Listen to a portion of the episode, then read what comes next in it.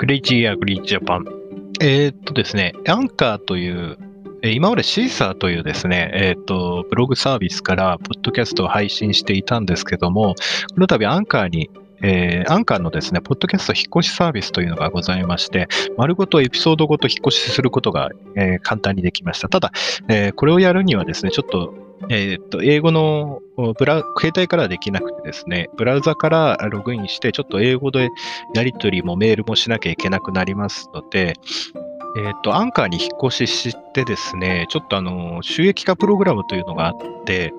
あの、試しにアクちょっとアクティブというか有効化して、えーそうするとあの、自動的に自分でその、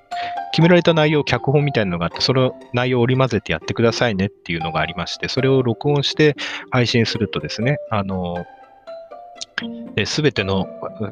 エピソードに自動的にね、えーっと、今だと冒頭に私、アンカーについてのなんか、えーちょっとした広告入れてるんですけど、30秒ぐらいやればいいので、それをやってるんですけども、ちょっと収益の受け取りがまだ日本に来たいようで、えーまあ、ゆくゆく日本にも対応してくれれば、あの、いくつか下ろせるかなと思って広告有効化したんですけども、あの、自分でそのちょっと申し込みの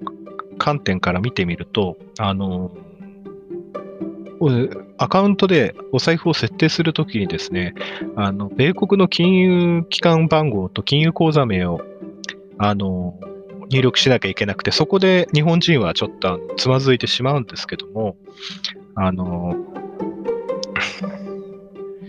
ちょっと犬がうるさくて申し訳ないんですけど、あのなんとかちょっと日本国内に居住して安価を使いながら、なんとか収益化できない、あ収益を受け取ることができないかっていうのを、これから何回かにわたって、えー配信していきたいと思います。えっ、と、まず私が今やってるのはですね、えっ、と、日本にいながら米国の口座を、えー手に入れることができる三菱銀行さんのサービス、えーカリフォルニアアカウントプログラムというのがありまして、まあ、別にその向こうに赴任とか長期滞在する人のためのあの別のパシフィックリムってサービスもあるんですけども、あの今回は日本に居住しながらそういうことができる、えーユニオンバンクさんの日系のカリフォルニアのある日系の米国の金融機関なんですけども、三菱銀行さんのグループの子会社らしいので、三菱銀行経由で、三菱銀行に口座をお持ちなら、えーっと、あの、ユニオンバンクの口座が作れるということなので、今、三菱銀行に、えー口座を、えースマートフォンから開設をしたところです。まあ、1週間ぐらいでできるということなので、まあ、口座が開設され次第、あの、ユニオンバンクの口座開設を試してみたいんですけども、今日三菱銀行さんに実はあの、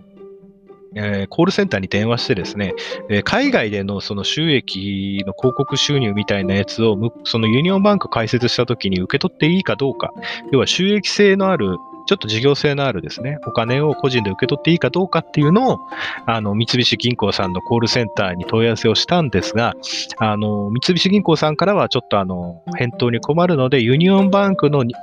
日本語サポートセンターというのがあるらしくて、えーそちらに問い合わせをしてくれと。で、今ですね、えーっと、4時53分なんですけども、えー三菱さん的には転送できるのが朝9時から午後3時までらしいので、えーちょっとできないということなので、ちょっとあの、今待ってる時間で、夜の10時以降であれば直接向こうの国際電話でユニオンバンクさんに問い合わせができるらしいので、えー夜の10時以降にまた再度ですね、ユニオンバンクさんの、えー海外コールセンターに電話してですね、あの、ちょっとそういう収益を受け取るための口座を作っていいかどうかっていうのをやってみたいと思います。えー補足なんですけども、通常アメリカでの口座開設は、えーソーシャル、ソーシャルナンバーって言って、日本でいうマイナンバーみたいなやつ、だから要は長期滞留ビザとか、長期在留ビザとか、そういうのを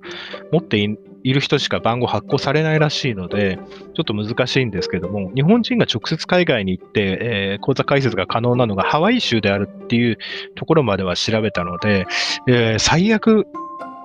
そうですね、最悪、えーこれがダメだったら、あの、お金を貯めてハワイまで行って口座開設してこようかなっていうのも考えてはいます。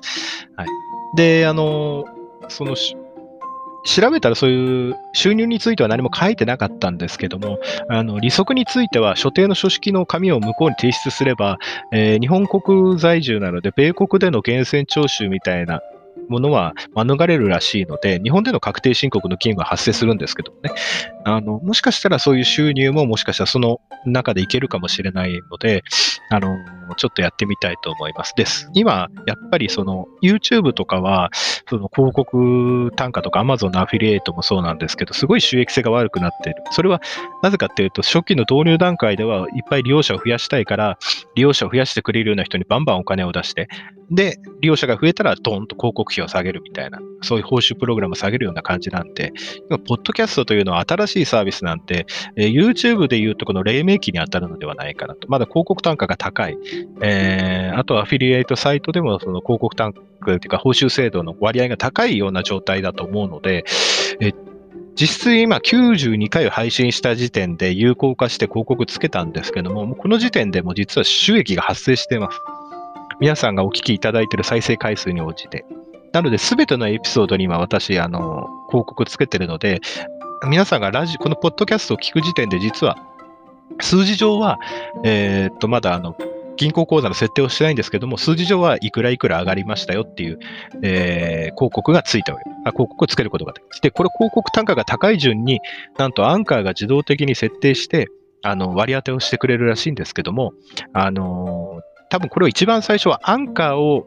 使うのを奨励してくださいっていう広告のやつしかついてなかったので、ちょっと多分広告がまだあの海外の英語のような英語の海あの海外向けの広告で、アメリカ国内の広告しかついてないと思うので、ちょっと、あのとりあえず、まだ日本に対応するまでは、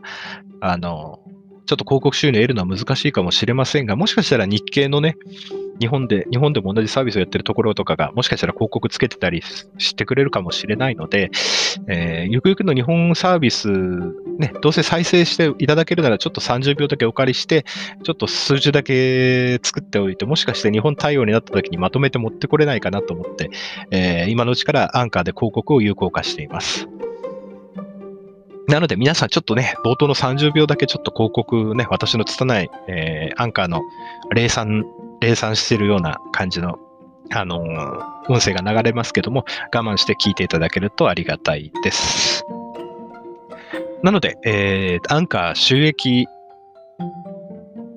受け取りへの道第1弾ということで、えー、走りの方は、えー、まず銀行口座の方を